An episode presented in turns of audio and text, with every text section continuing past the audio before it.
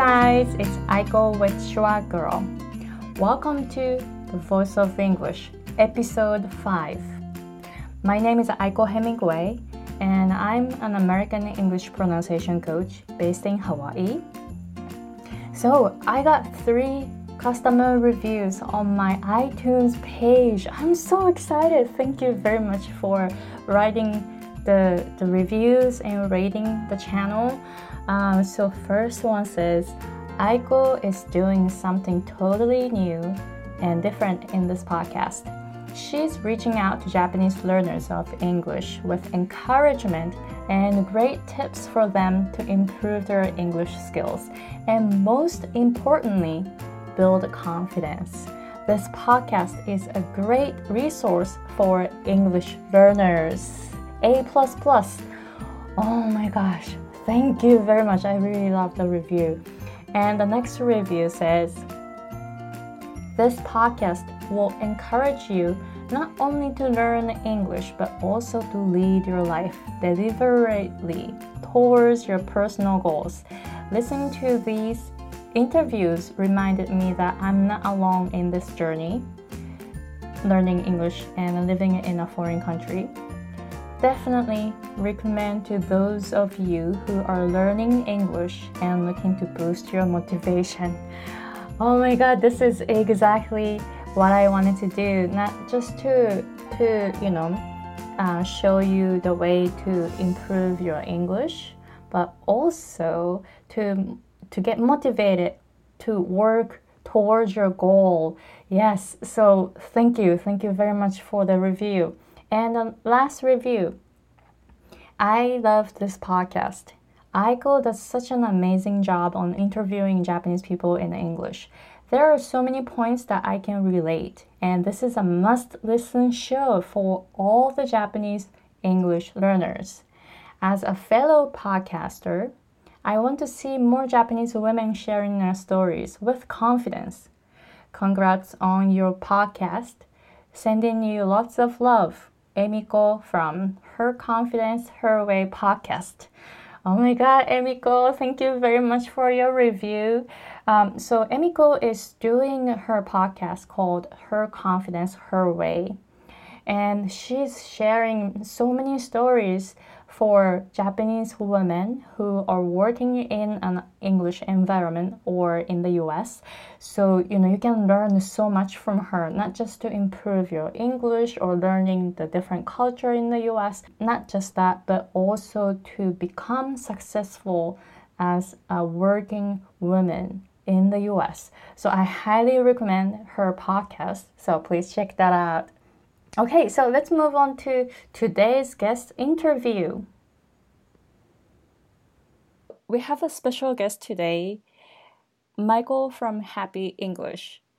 Uh, Michael started his English teaching career in Sendai, Japan in 1994 and has helped wow. students from all over the world learn English since then. Now, he teaches private English lessons online and in his New York City office, in addition to hosting two active YouTube channels and two podcasts to help people learn the English. Wow, sounds awesome. Thank you, Michael, for coming to my show. Well, Aiko, thank you so much for inviting me here. I'm really excited to uh, to be here and to uh, and to hang out with you for a while. Yeah, thank you. I just introduced uh, your pre- profile, but would you please explain, like when you teach English, would you please mm-hmm. say mm-hmm. uh, what uh, what do you teach?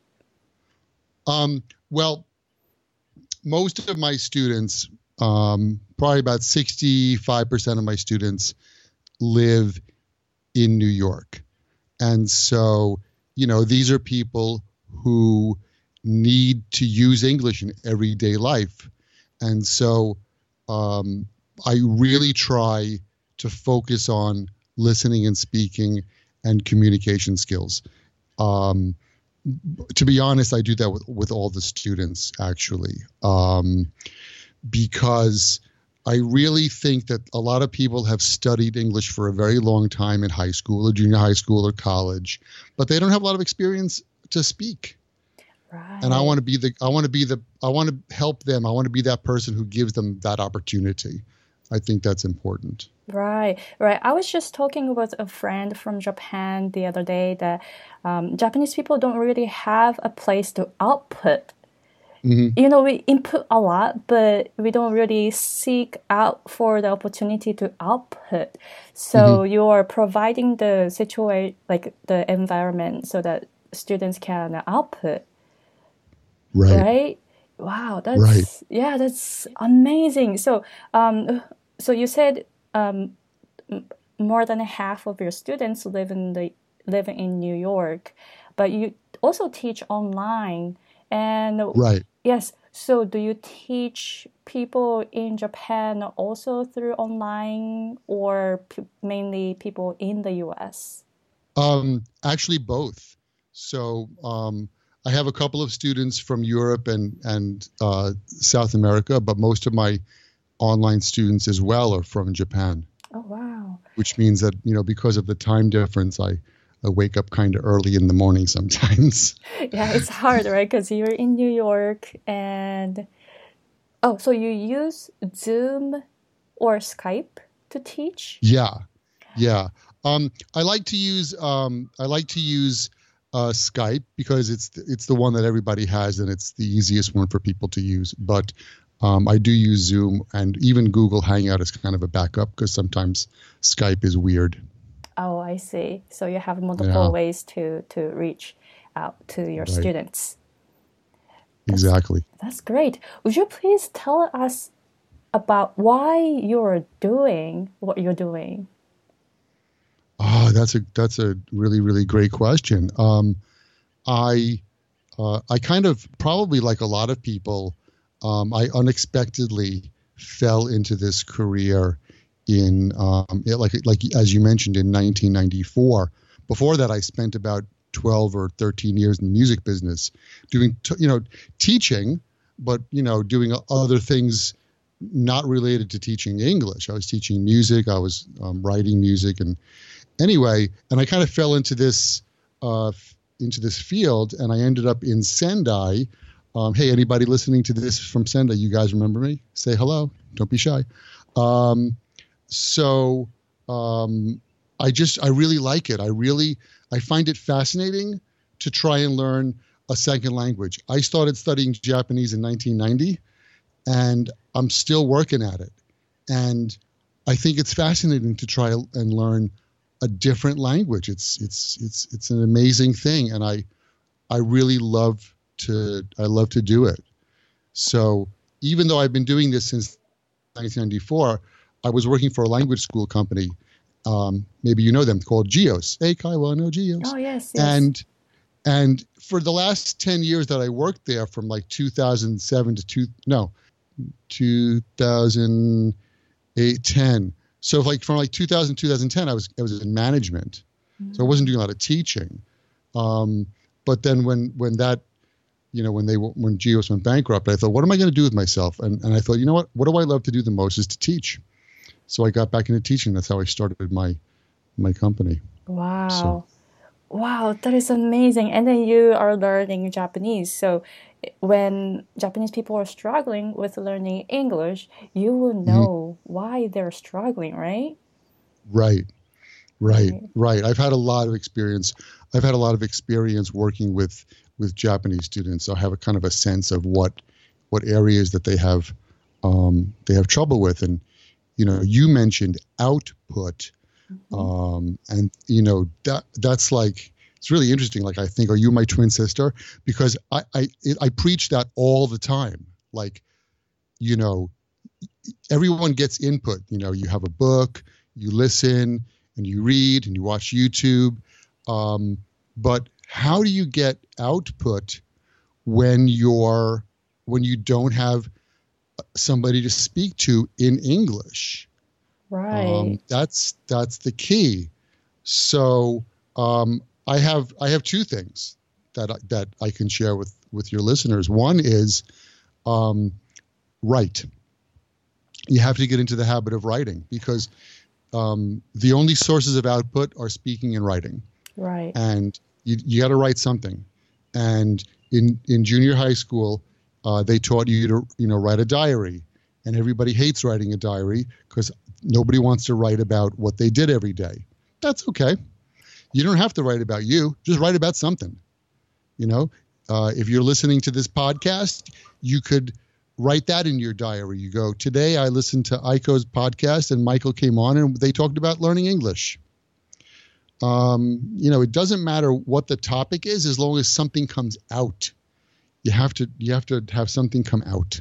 Wow. And that's important. Wow. I, I was uh, actually trying to write every day and I was trying to write what I did for the day, but I couldn't mm-hmm. come up with the sentences because every day, you know, like writing something every day, it's kind of like mm-hmm. repetitive, right? So that's right. wow. So that is a good idea that you can just write about anything. Right, right. right. If you, you know, oh, okay. oh, today I, today I heard on the news that mm, you know there was an earthquake in blah, blah, or or whatever happened. It doesn't matter. Or today I watched I was watching TV and I watched Doraemon, and Nobita had a really Nobita had a really tough time with Giant, but Doraemon brought the go anywhere door and saved the day. I don't know. It doesn't matter what you write, um, as long as long as you as, as long as you write something. Right. Um, that's the that's the maybe the easy one, or the, the more difficult one. But the other one and a lot of my students think that I'm weird when I say this, but um, the other thing that you can do that you should do is um, you should talk to yourself. So be the inside voice of yourself in English. And I did this when I was living in Japan, um, trying to learn Japanese, and I wanted to practice. And so what did I do? So I would wake up in the morning, and you know, everyone has the same morning routine. So you go into the into the washroom and you say, "Oh, I'm going to brush my teeth. Now I'm brushing my teeth. I'm brushing my teeth. I'm brushing my teeth." Of course, it's hard to say that when you're actually doing it. But oh, okay, now I'm going to wash my face and I'm going to wash my face. And then um, I'll pick up the towel and I'll dry my face. Now I am walking into the kitchen. Hmm, I will open the refrigerator. What's inside? Hmm, I'm so tired of eating natto every day. Hmm, like that. So you're using English, you're speaking English, and it's coming out of your body, it's coming out of your mouth.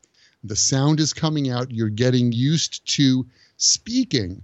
And if you don't have somebody to talk to in English, then you're your best language partner because it's better than nothing. Right. Wow. Actually, I tell my clients to to speak to themselves in English at home. Also, and then, I, and then you are my twin sister. and then um, when I was practicing English, when I came to the States, I didn't really speak English that time. My pronunciation was bad and I couldn't build sentences in English. So what I did was I was talking to myself in English all the mm-hmm. time. Mm-hmm.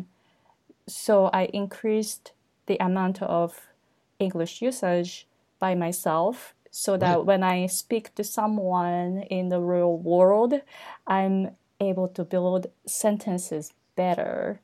So, right. yeah, so I was doing it and I see that I usually emphasize um, I usually emphasize when I talk to my clients, they should speak to themselves in English if they want to learn.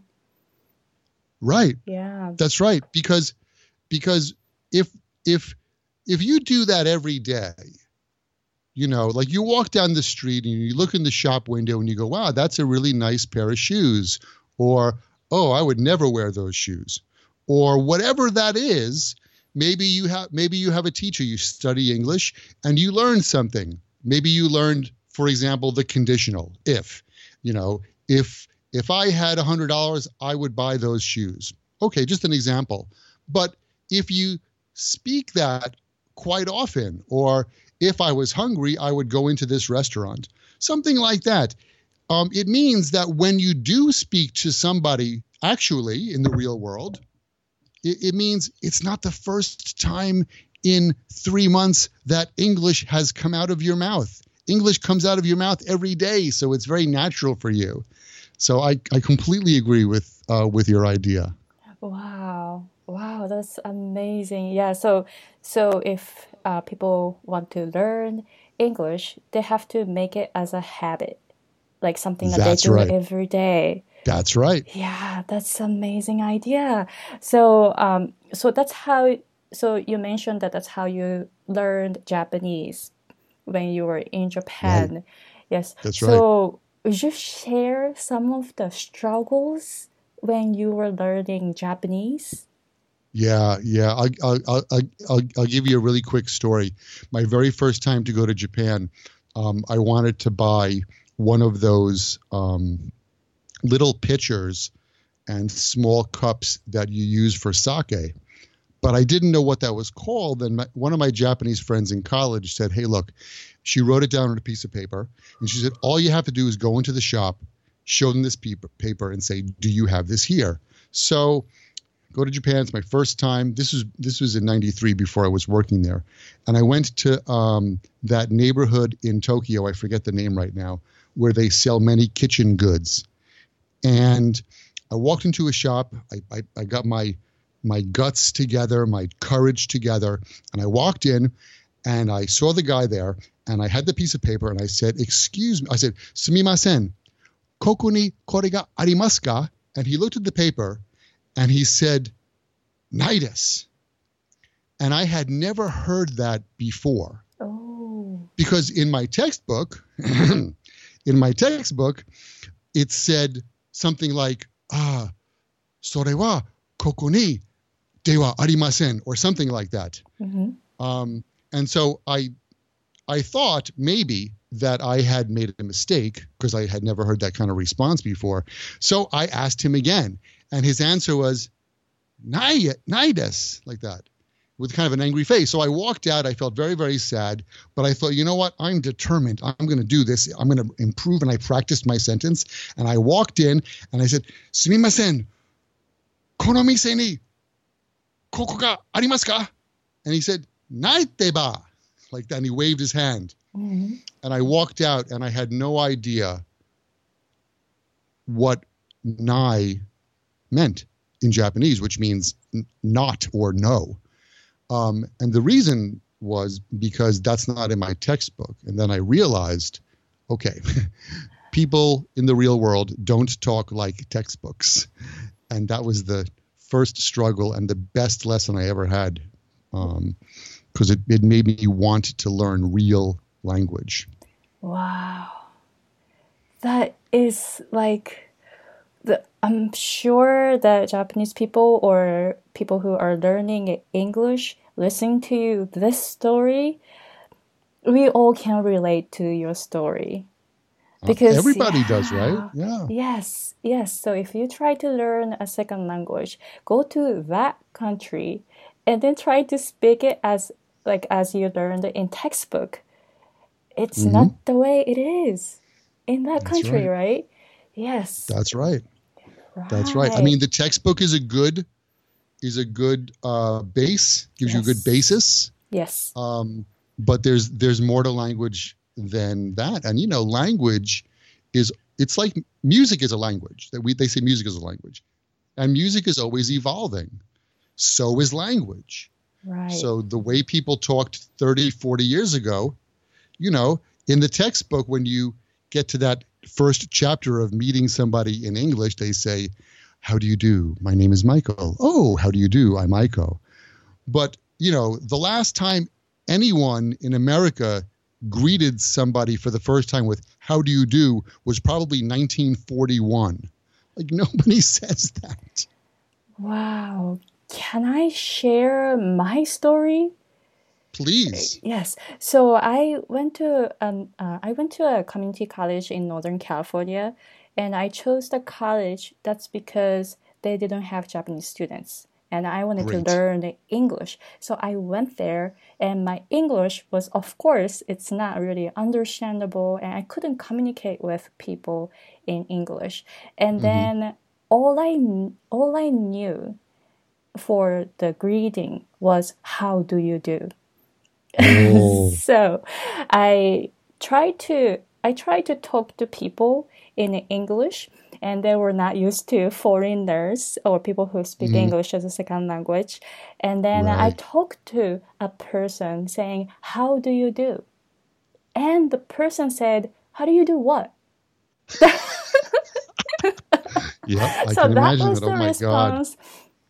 And of course, people know how do you do as a greeting term, but I was Sure. talking to an 18 year old boy at a community college out in Northern California. So he wasn't used to to hearing how do you do as Right. a greeting term. I you know this is you know this is my guess as a person who's been here for 18 No, that's years a, now. exactly correct guess. Yeah. Yes. So I was like really surprised. I how do you do what? And in that time I couldn't understand uh, his pronunciation because it was too fast. He said, "How do you do How do you do? How do you do what? How do you do what? Like Yes. that. So that time I only knew how do you do. Right. So I didn't understand his pronunciation. And how do you do what? So I couldn't respond and I was totally lost. So that day, not that day, but I had so many experience like that and then it Mhm. really motivated me to learn real English, like real sentences that people use in the US. Awesome. Yeah. Yeah. Yeah. And I, just in case what you said, uh, somebody sneezed when you said that one really important thing is Aiko said that she chose that school because there weren't a lot of people from her own country there. That's really good advice if somebody's thinking about studying abroad. You know, if you want to learn English, come to New York. I would love to have you. Um, but you're better off in Nebraska, in a small town, or Yes. or I don't know, uh, Montana or Tennessee, because Yes. um, if you're the only person who can speak your native language, uh, it means you have to use English to survive, and that's the best way to learn. Yes, yes, totally. Uh, so I bet when you went to Sendai, you didn't have like a lot of people who speak English. I would imagine in nineteen in nineteen ninety four. That's true. Well, except for the other the other international teachers in my school, Oh, because I was working for a Eikaiwa school, so you know there were Americans and and Brits and Australians and Canadians. Oh, um, but there was nobody else in the town you know you know and we we had to use english in the school. That was the rule. Um, but once we left the school there's you know nobody speaking english. Right. How were you able to switch from English to learning Japanese mode? um, well you know I, I mentioned that i was a musician and so i played in a band when i was in sendai. Um, and my band mate was an, was another guy. He's another american guy. Um, and he he had been living in Japan for five years before I did. He spoke Japanese very well, and he knew other musicians who were Japanese. So um, we started playing in a band. I started playing in a band with those guys, and because everyone was Japanese except for us, we we made it a point to try and speak only Japanese um, when we when we were playing with the band and so that was a that was a huge challenge for me because you know I had never hung out with a bunch of Japanese guys speaking Japanese at you know normal native speed Right. so that was that was tough I became a good guesser Mm, yeah, so um, I was just talking with a friend, and then um, we were talking about like um, the way to learn language is to become a good guesser. hmm Yes. So if you I try totally to agree. understand the person, even though you know you're not really good at the language, or the person is not really good at that language, if you try to guess the person, you you know you kind of have a sense of what the person is trying to say. yeah Yes. yeah So yeah I completely agree it's a it's a it's a it's a skill that every second language learner needs to needs to be good at I think. Yes. Yes. Wow. So try to be a good guesser. Right. Yes, that's a good tip for a lot of people. Um, not just for language wise, but you know, any relationships Yeah. in the same language as well. Yes, so now that you teach real English to people who speak English as a second language, how did you gain your skills for teaching? Ah, Ah, that's a really good question. Um, I was lucky because when I was, uh, I taught, I started out, uh, like we said, in Sendai. I was there for four years, and Geos had a really great training department. And my teacher, my trainer, was a graduate of SIT in Vermont, which is um, it's a they have a, one of the best um, ESL teacher prep programs going, and uh, we had really great training, and there was a lot of support from the head office plus the other teachers. So I learned a lot. My first cl- group class, I'll never forget it, was um, intermediate students. The book was Interchange, um, which is kind of an old book. And uh, I finished, it was a 45 minute group lesson, and I finished one whole unit of the book in one lesson which there were two dialogues, there were two grammar points, there were a couple of listenings, there was a reading section. Um, and I said to my boss or one of my coworkers, I guess, I said, you know, uh, you know, I just finished one unit in one lesson. I, this book is going to go quick. And they're like, what do you mean you finished one unit? That one unit could be 10 different lessons. Wow. so I kind of, I kind of learned, I, I kind of learned how to break that down a little bit. Um, um, you got the advice that you can do 10 lessons for Yeah. that unit. So yeah, that should have been, how that been, so how does it work? How how were you able to apply that advice? Well, you know, the the the first um uh let's say for example there's a there's a dialogue, there's a listening, right? There's a there's a dialogue. So many things you can do, many activities that you can do with a dialogue besides just play the tape, everyone read the dialogue and then go to the next page. So um, a dialogue is a good listening activity. You know, you you you you photocopy the dialogue in the text, you you know, you white out, you blank out some of the words, hand that to the students, play the tape, see if they can fill in the blanks. That's one activity. Or just play the play the dialogue. And one of my favorite activities with group classes was I would play a dialogue and I would ask basic questions. Okay, so we're going to play the dialogue. First, first task: How many people are talking? So listen to the dialogue. We go, oh, there's two people. All right, great. Um, and we're going to play it again. Um, so there's two people. Uh, is it two men, two women, a man and a woman? Is it uh, kids, older people? What do you think? What do you think these people, um, you know, who are they, and what do you think? Um, where do you think they are?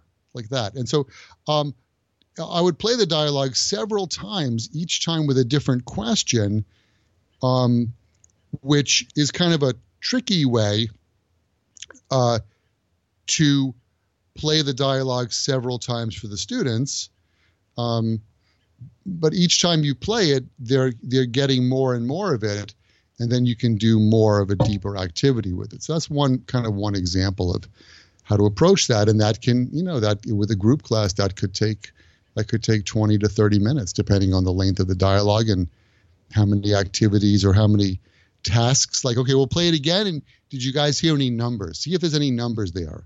Or how many verbs do you hear? You know write the verbs you hear. Like um, there are so many ways you could approach um, you know and that's that's a critical basically that's a critical that becomes a critical listening activity so listening for something specific so those are the kind of things that i that i learned when i was teaching group classes Wow. So when I was in Japan, I didn't learn the English that way.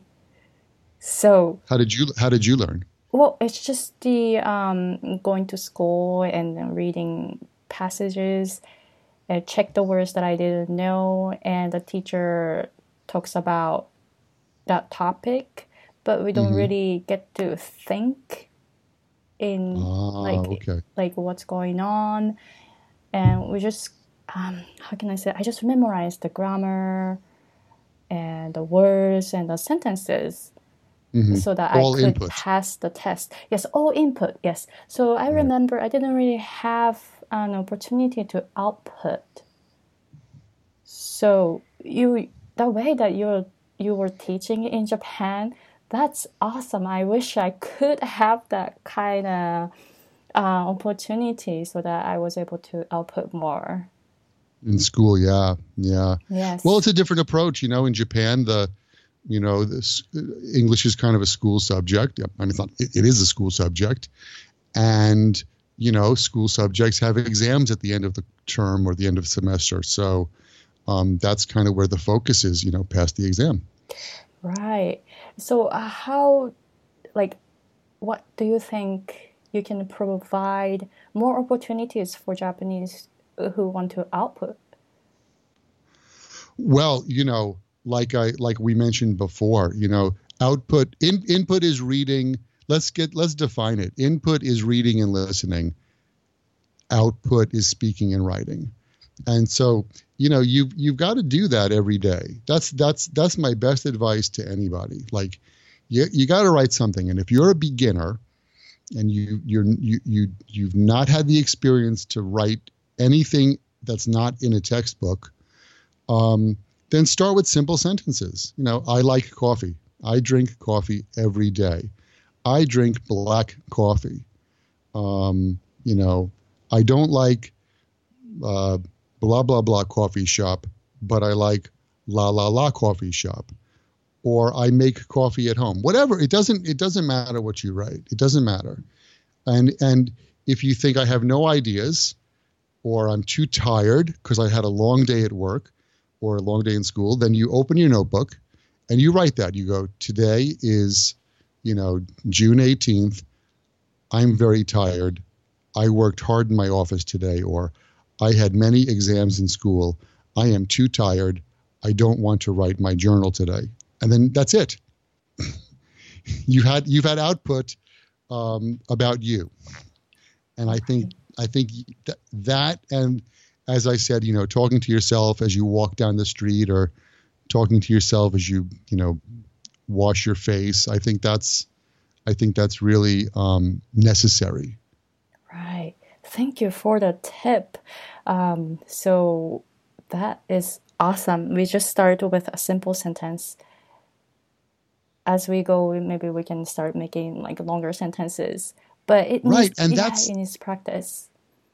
Right, and that's the that's the progression because um, you know, actually, uh, even though I teach adults, I make all of my students write a write. I, I don't call it a diary. I call it a journal because a diary is like you know very personal things, um, but a journal is more like a blog.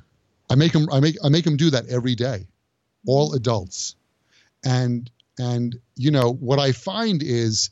Um, people who do that my students that do that you know some some people are like really busy they, they can't handle it or you know they're not as hard worker as somebody else but the people who do it and do it all the time you know I, I show them like okay six months ago look what you wrote and now look what you wrote you know six months ago was three sentences every day and now you're writing a paragraph and a half or two paragraphs brilliant Wow. that's brilliant.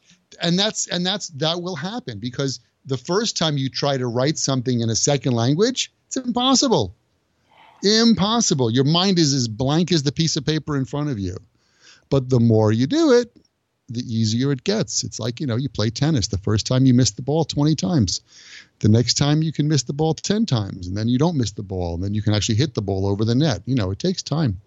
Right, right. That is like a really like encouraging message for a lot of people out there. Awesome. Yes, that is awesome. You know, Yes. Speaking of in, in of encouraging, you know, I always tell my students, learning English, learning another language, it's not easy, but it's not impossible. Look at Aiko, right? Where were you born? Japan.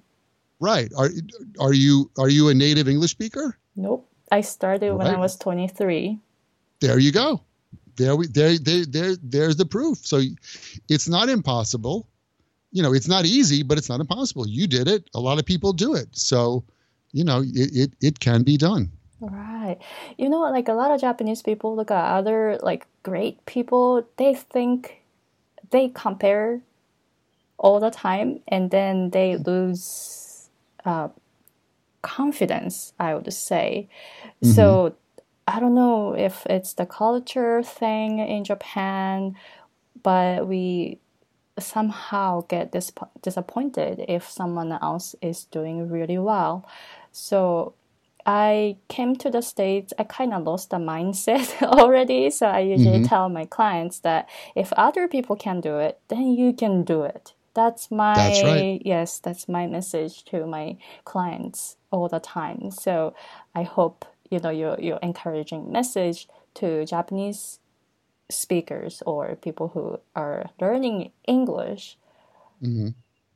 You know, will help them get to where they want to be I hope so. You know, look, you're gonna look when I went when I went to Japan. Like I met my friend my friend David. Um, he had lived there for five years. He he he, he was fluent, and I had studied Japanese in America for a couple of years before going there, but I, I was nowhere near the level of fluency. Like my listening skills were awful. I couldn't I could hardly catch you know anybody who was a native Japanese speaker. Um, but that actually encouraged me to work harder and to try harder. You're going to find people that speak much better than you, and you're going to find people that don't speak as well as you. That's life. Everybody is at a different level. So if you see somebody that speaks English better than you, then then you should say to yourself, I'm going to beat them.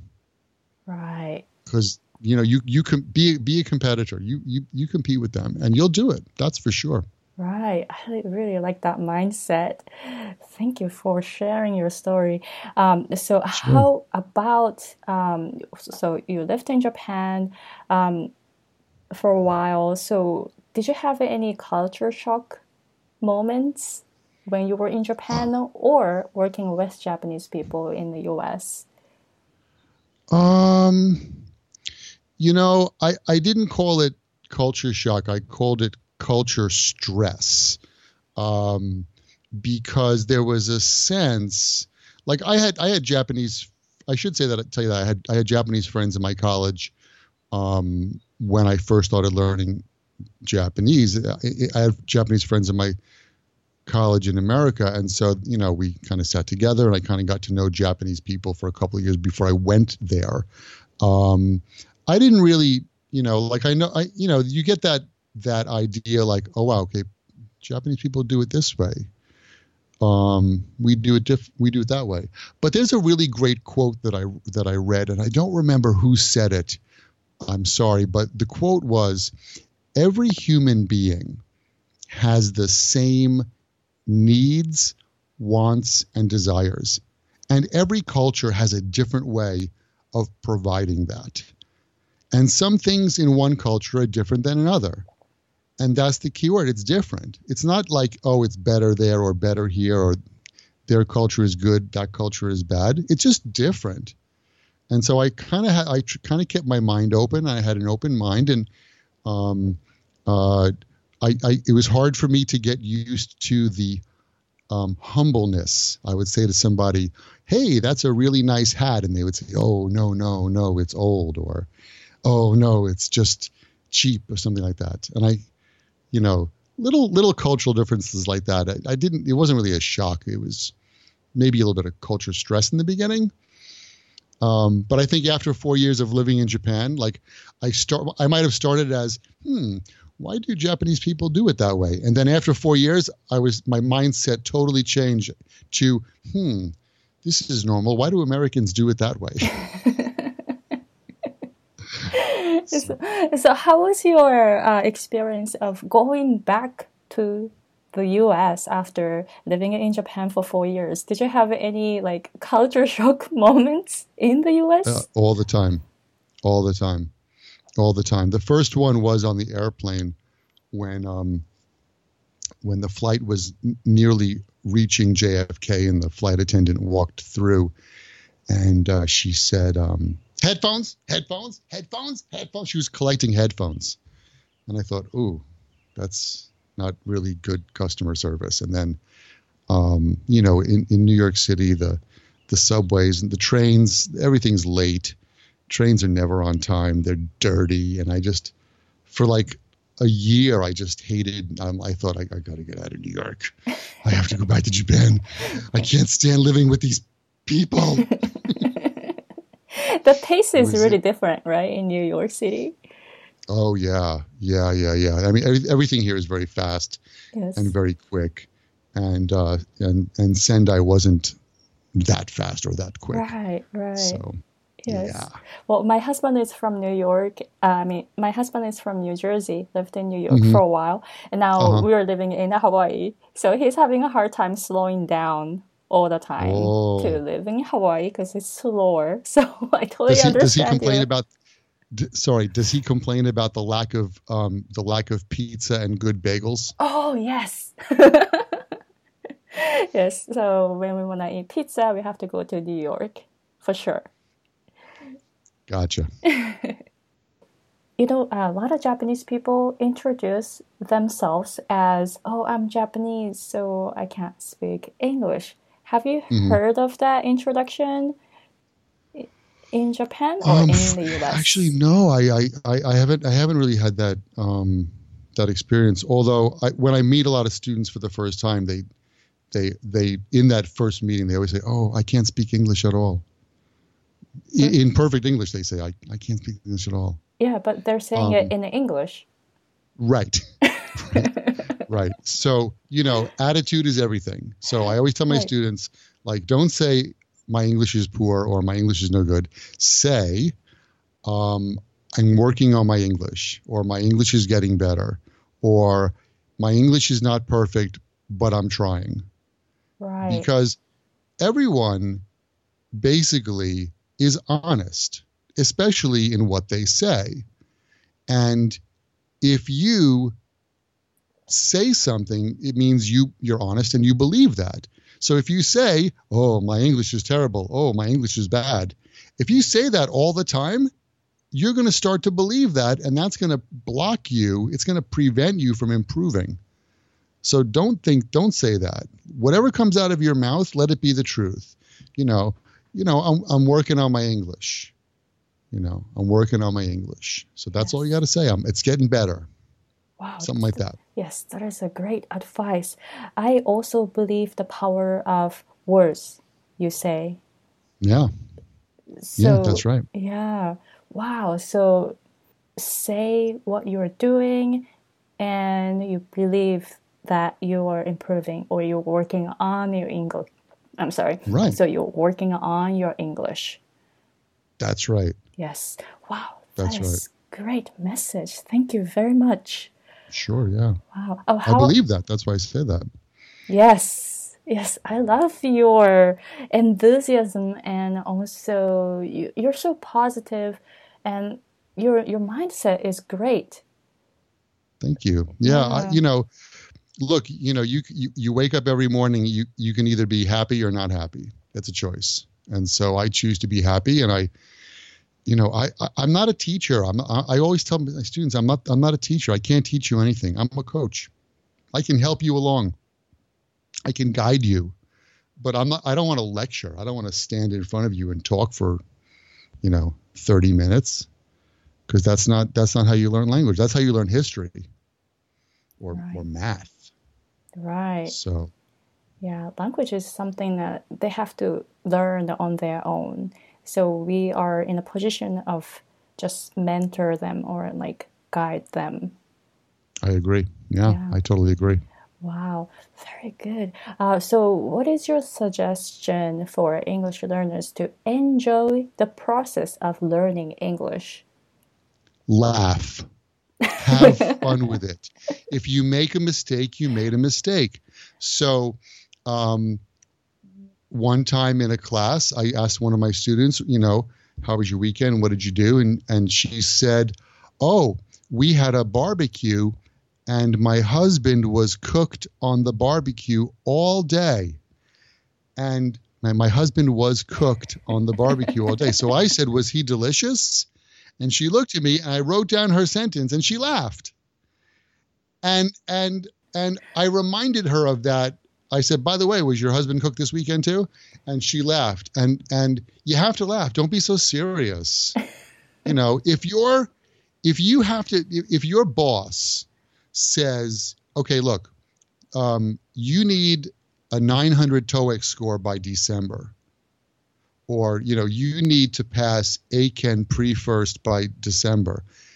That's a specific goal that needs very serious study. But unless you're in that situation and you really want to just improve your communication skills, which is I think what most people want to do, then just you know have fun with it. You know, don't be afraid to make a mistake.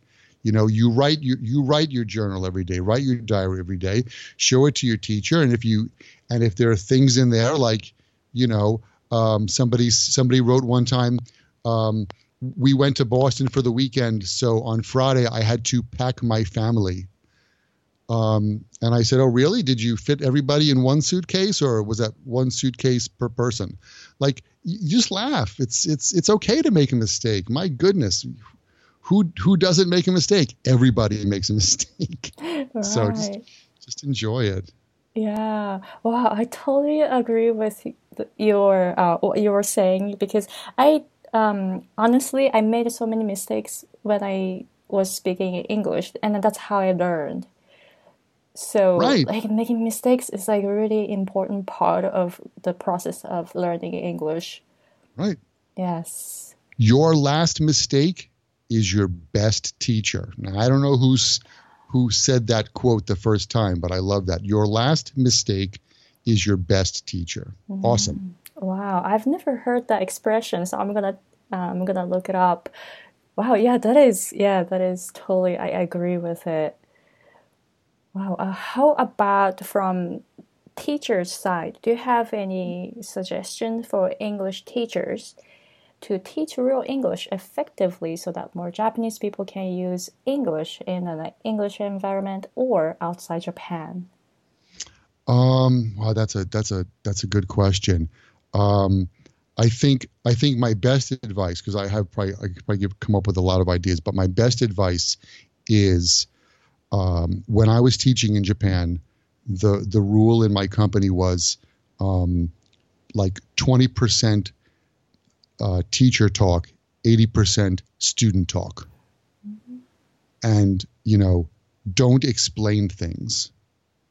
You know, like demonstrate, let the students try it, um, but don't spend 10 minutes saying, okay, today we're going to study uh, a comparison of adjectives. And uh, as you know, uh, adjectives can either have an ER at the end or IER or more. Uh, in front of them and blah blah blah. You don't do that. You know, let let the let the students discover those things or tell you what they know. So you you always you go from the you have to take the students from the known to the unknown. So, it, like in that example, you could say, okay, so let's see. Uh, New York is big, right? And the students say yes. Okay. Uh, Tokyo is big, right? And the students say yes. Okay. So, so Tokyo is big, New York is big. They're the same size, right? No. Oh, they're not. Well, what's different? And then somebody, somebody hopefully in the class will say, bigger, bigger. Which one?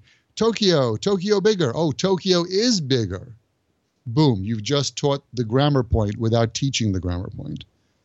So that's my best advice. You know, let let the, take the students from what they know to what they don't know, and then let them do most of the talking. Wow, more more people in Japan.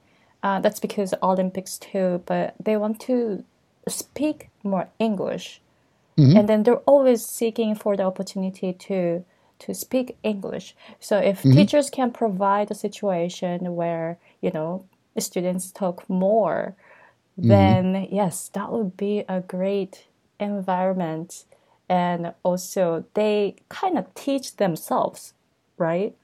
with right because in Japan, you know, like by the time you finish high school, you've got all the grammar and vocabulary that you've studied.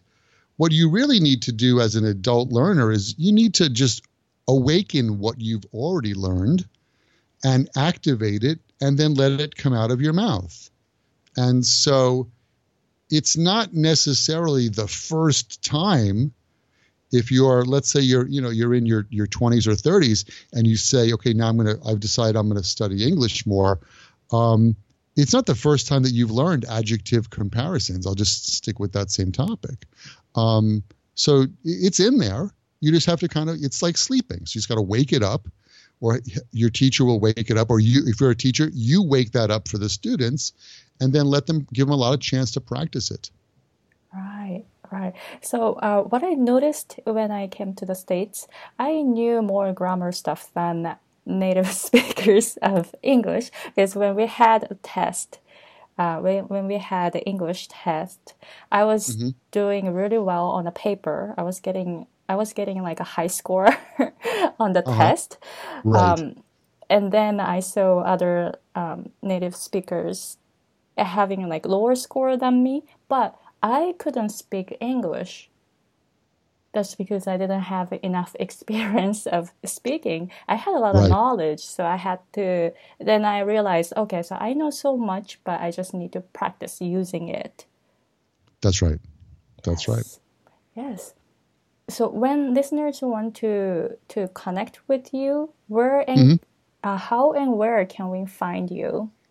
All right. Well, my um, as you mentioned before, I've got a couple of different things going. So the best place to find me is uh, my website, which is my happy English. It's all one word. myhappyenglish.com, and uh, that has links to all my little different English learning projects there. Okay. Yes. So actually, you sent me the links to social media, and you have so many, so people can find you everywhere. Right, Instagram, all that. Yes. Yeah. So I'll put all the information on my website. So if oh, you know listeners want to um, connect with you, then they have a way to to connect with you. Oh, that's awesome! Thank you. I have two projects um, that I think would be very interesting to your listeners. Um, one of them is it's uh, it's a new YouTube channel, and it's for uh, junior high school students in Japan who are learning English with the New Horizon series, and um, that's called uh, to Noriko no Tanoshi New Horizon. I think that's what it's called. But um, if you go to if you go to my website myhappyenglish.com, you can find a link for that. Um, what we do is we we go through each lesson in the New Horizon book series, but we don't teach the points uh, because we feel the they students have gotten that in school. We're the we're the bridge. We're the bridge between what you study in school and the real world and real pronunciation practice. And so that's that's one project. And the other project is to help um, parents um, all over the world, but especially in Japan, um, practice English at home with their kids. And when I say kids, I mean like um, under 10 years old. And uh, that project is called English at Home is Fun.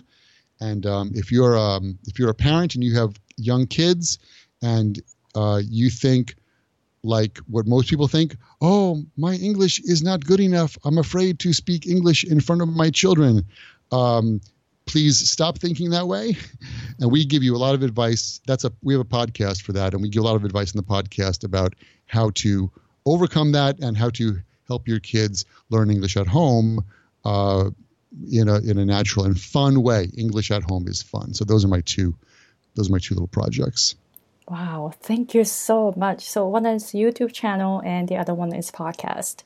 That's right. Yes. Wow. So I'm gonna put those links on my website. So if listeners want to um, listen to your or watch your videos, and then mm-hmm. so they can have access to it.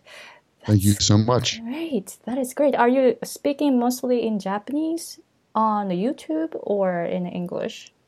so in the in the YouTube channel, um, I'm working with a partner uh, who lives in Nagoya. Actually, she's also my partner on the podcast, as well as her 10 year old daughter. Um, and uh, on the on the YouTube channel, we speak um, half and half Japanese and English. For the uh, first year junior high school students, it's more Japanese than for the third year students. It's more English. Um, and then in the podcast, it's only English. Okay. So yeah. for the YouTube, I like that. Like you use more Japanese on the for the first grader, and then as you go on, you use more English for the third grader. So that's like a really good balance for junior high school students in Japan. I hope so. Yeah, I hope so. Yeah, that is great. So, do you have anything you would like to add or talk about? Yeah. Um, as we said before, learning another language it's not easy, but it's not impossible. Just keep going. You can do it. Aiko did it. I'm trying to do it in Japanese. My goodness, 28 years of studying Japanese. If you look at the, you check out the YouTube channel, it's not perfect. I know it's not perfect, but I keep going and I keep trying to improve, and you can do that too. That's wow. my message.